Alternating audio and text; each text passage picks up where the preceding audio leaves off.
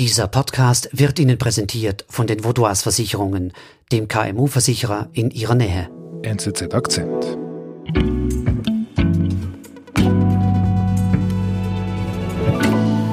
Also du bist da für die NZZ im Moment sehr viel unterwegs in den USA. Letzte Woche, da warst du in Arizona in der Wärme und da hast du uns über die Latino-Wählerschaft erzählt.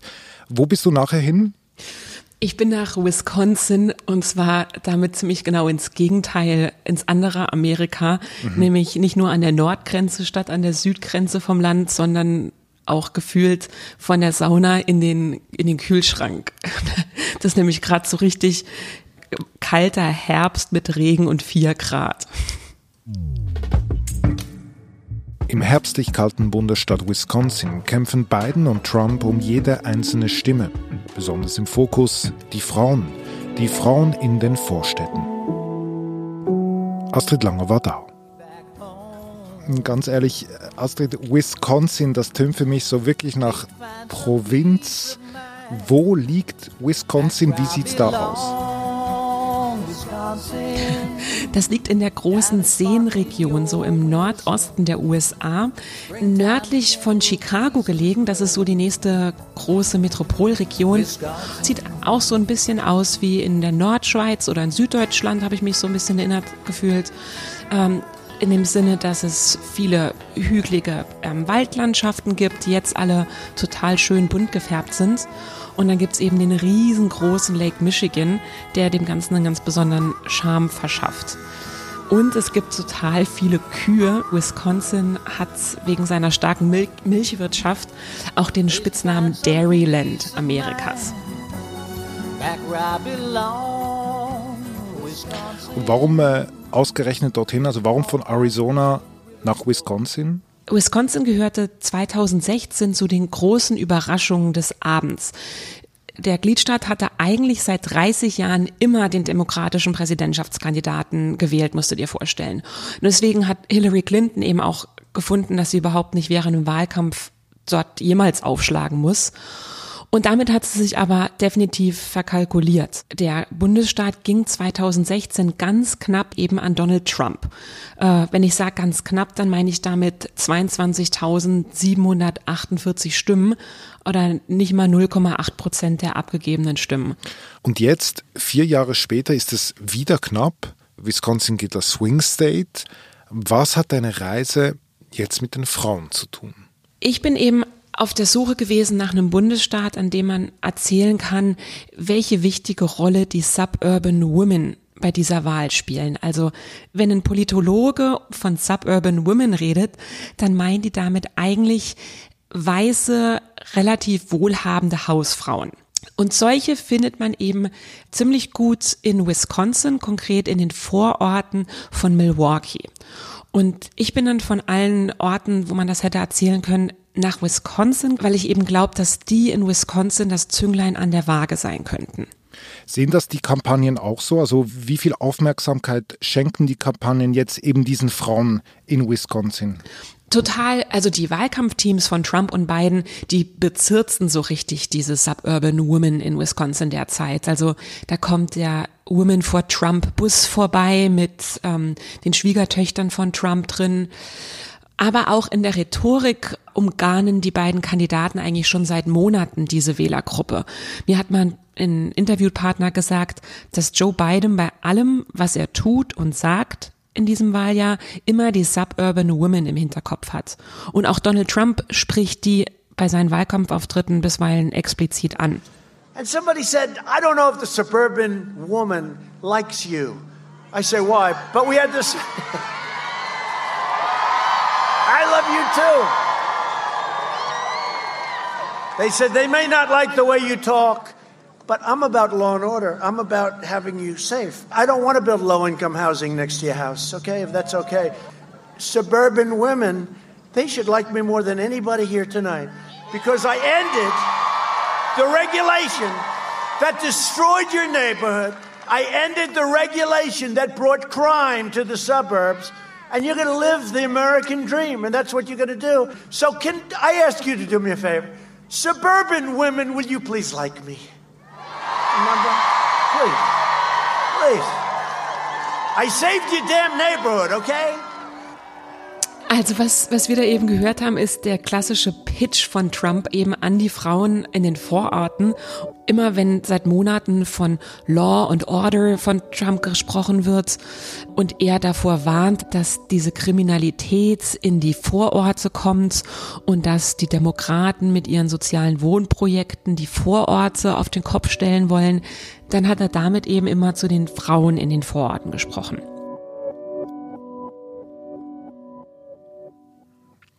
Jetzt bin ich natürlich gespannt, ob das auch verfängt. Und du bist ja rumgereist in Wisconsin. Wen hast du da getroffen?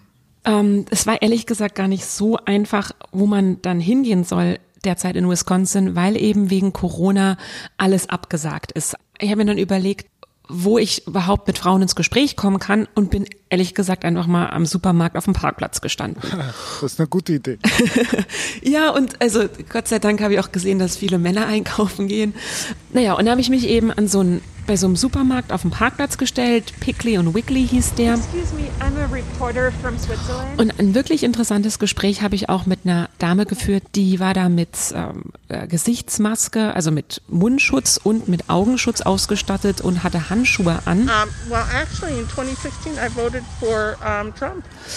Die hatte mir eben erzählt, dass sie 2016 für Trump gestimmt hatte und dass sie aber eigentlich total enttäuscht ist von ihm inzwischen. Almost from the get-go, it was horrendous to watch what he was doing.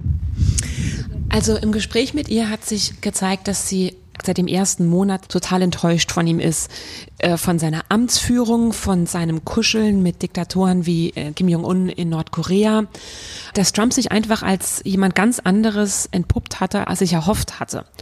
Und eben jetzt während der Corona-Pandemie ist sie auch total enttäuscht davon, ähm, wie er die, wie er das Ganze managt.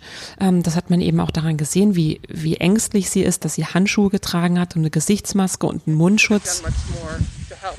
Ich hatte sie dann auch darauf angesprochen, was sie denn eigentlich davon hält, ähm, dass diese Rassismusproteste, zum Teil mit den Unruhen aus den, aus den Nachbarstädten, dass die in ihre Vororte kommen könnten. Also was sie denn von diesem Angstschüren hält, auch wenn ich es nicht so formuliert habe, dass Donald Trump betreibt. No, I'm not concerned and if it would, I think it would be handled. Sie fühlt sich total sicher und wenn tatsächlich Proteste ausbrechen würden, dann vertraut sie den Polizisten.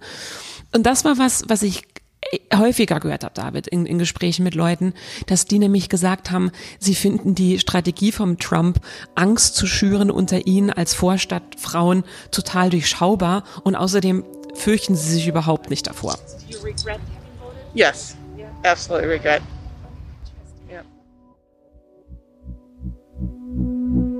Wir sind gleich zurück.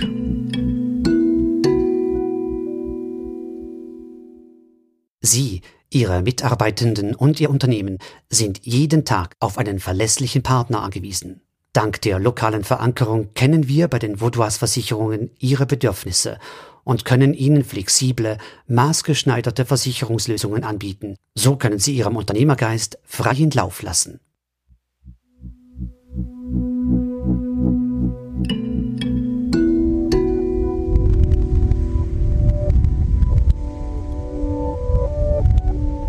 Jetzt hoffe ich mal für dich, dass du äh, nicht äh, stundenlang auf diesem Parkplatz gestanden bist, bei diesem Wind, den man da hört. Wie ging deine Reise dann weiter? Ähm, ich bin dann an eine Veranstaltung gegangen, wie sie im ganzen Land stattgefunden hat, am, an dem Wochenende, nämlich ein Women's March, also einer dieser Protestaktionen, wie sie Frauen im ganzen Land seit Trumps Amtsantritt organisieren. In Muskego an der Hauptstraße waren dann eben an diesem Mittag, obwohl es wirklich total kalt war, ein paar Dutzend Frauen aufgeschlagen. We think about our mother. I, I feel we have an obligation in their memory too to stand up to this because they fought for this too. Und das war total interessant, weil 2016 war ja so eine gewisse Apathie in Amerika geherrscht. Also man dachte, dass mit Hillary Clinton jetzt eh die erste Frau Präsidentin wird und dass man sich gar nicht so sehr politisch engagieren muss. Und das ist jetzt eben dieses Jahr total anders. Also die Frauen speziell haben jetzt eben so, was man auf Englisch einen Sense of Urgency nennt. Also spüren so richtig einen Druck, dass sie aktiv werden müssen, weil, wie eine von denen auch erzählt hat, sie das Gefühl haben, dass nach Jahren des, der Fortschritte in der Emanzipation von Frauen eigentlich derzeit auf einmal alles umgekehrt läuft. Yeah, and for things to go backwards, it's heartbreaking, really, you know, so. Die waren eben über zweierlei erbost. Zum einen, dass Donald Trump seit Jahren ihrer Meinung nach Frauen total schlecht behandelt und sich nicht für ihre, ihre Interessen einsetzt und ein Macho ist und einfach unsäglich in seiner Rhetorik. Und das andere, was aber total interessant war, die haben total Angst, dass jetzt eben mit der neuen Supreme Court Richterin das Recht auf Abtreibung von Frauen auf einmal revidiert werden könnte. Und sie haben eben das Gefühl, dass Amerika derzeit aus Sicht einer Frau in die total falsche Richtung läuft.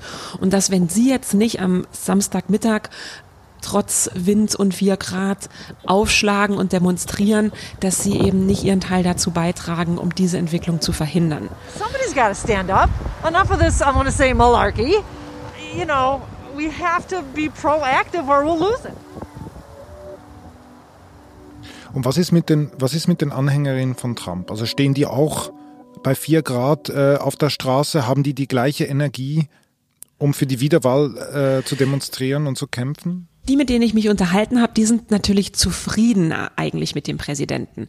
Also ich hatte zum Beispiel bei einer Dame an der Tür geklopft, ähm, die hieß ähm, Carol, ist Ende 70. Äh, die findet eigentlich, dass es in der Zeit wunderbar läuft in Amerika. Und ich habe mich dann auch mit ihr drüber unterhalten, was sie denn als Frau eigentlich dazu sagt, dass ähm, Donald Trump sich zum Teil äh, despektierlich über Frauen äußert.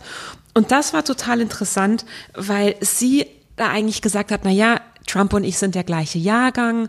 Ähm, das war eben damals so, Männer reden eben so. Und dann hat sie ihm gesagt, Sexismusprobleme und Politiker, das gibt's ja dauernd, das gehört einfach irgendwie zusammen. Sie war da sehr nachsichtig. Aber auch sie hat gesagt, sie hat keine Angst, dass in die Vororte ähm, jetzt die Gewalt überspillen könnte. Sie hat gesagt, sie fühlt sich sicher. Aber der Grund, warum sie Donald Trump unterstützt, ist eben, dass sie findet, dass er total viel erreicht hat. Also wie, ich es auch in mehreren anderen Gesprächen mit republikanischen Frauen gehört habe, sagen die, seine Rhetorik nervt sie, aber wenn man auf die Taten guckt, was er speziell äh, für Geschäftsleute gemacht hat, das finden die richtig gut. Und sie sind auch eben, finden, dass er jemand ist, der handelt, statt nur zu reden, wie es eben die Demokraten häufig tun. Wen hast du jetzt dort vor Ort mehr gehört? Frauen, die für Biden stimmen oder Frauen, die für Trump stimmen? Ich habe ganz subjektiv schon mehr Frauen getroffen, die für Joe Biden stimmen werden. Also ist ja auch immer so ein bisschen ähm, willkürlich, mit wem man dann ins Gespräch kommt, aber ich habe, glaube ich, mit ein, zwei Dutzend Frauen mich unterhalten und da waren die Stimmen für Biden schon definitiv deutlicher. Und kann man daraus jetzt schließen, die Frauen werden mehrheitlich für Biden stimmen, national gesehen? Hm. Also wenn man in die Umfragen guckt, dann scheint das tatsächlich so zu sein. Also in den Umfragen führt Joe Biden mit 26 Prozentpunkten vor Donald Trump bei den Wählerinnen. Und ich fand es eben auch interessant, dass dieses Jahr eigentlich das passiert, was man 2016 erwartet hatte, ne? als dann die erste Präsidentschaftskandidatin der Geschichte der USA auf dem Wahlzettel stand, hätte man ja erwartet, dass die Frauen in Massen zu Hillary rennen. Aber das war nicht der Fall. Aber dieses Jahr rennen sie so gefühlt massenweise von Trump weg. Nicht, weil sie finden, dass Biden so großartig ist, sondern weil sie einfach wahnsinnig empört sind über Trump. Also es ist eher eine negative Motivation als eine positive. Und das ist eben besonders in Wisconsin interessant, weil Trump hatte nämlich bei den weißen Frauen 2016 mehr Stimmen bekommen als Clinton. Und da habe ich jetzt das Gefühl, dass auch die weißen Frauen ihn gar nicht mehr so gut finden eben.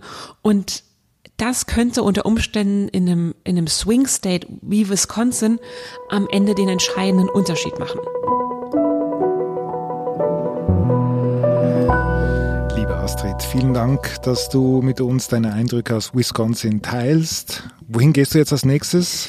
Äh, das weiß ich derzeit nicht. Ich tue jetzt einmal durchatmen und mit den Kollegen in Zürich überlegen, wo ich die Wahlnacht dann verbringe, die ja auch schon um die Ecke ist. Ja, die kommt ja jetzt sehr bald. Also, falls ihr, liebe Akzenthörerinnen und Hörer, alle Reportagen von Astrid nochmals lesen möchtet, dann haben wir für euch die Links in unseren Shownotes zusammengestellt. Und falls ihr jeden Artikel von Astrid, und ich sage euch, es sind wirklich viele lesenswerte Artikel, dann äh, löst doch ein Probeabo bei uns. Drei Monate zum Preis von einem. In diesen Shownotes findet ihr einen Link. Lohnt sich auf jeden Fall. Ich kann das sehr empfehlen, das Probeabo der NZZ und bin jetzt etwas verlegen. Vielen Dank, David. Gut, vielen Dank dir auch. Liebe Grüße. Ciao. Tschüss. Das war unser Akzent. Ich bin David Vogel. Bis bald.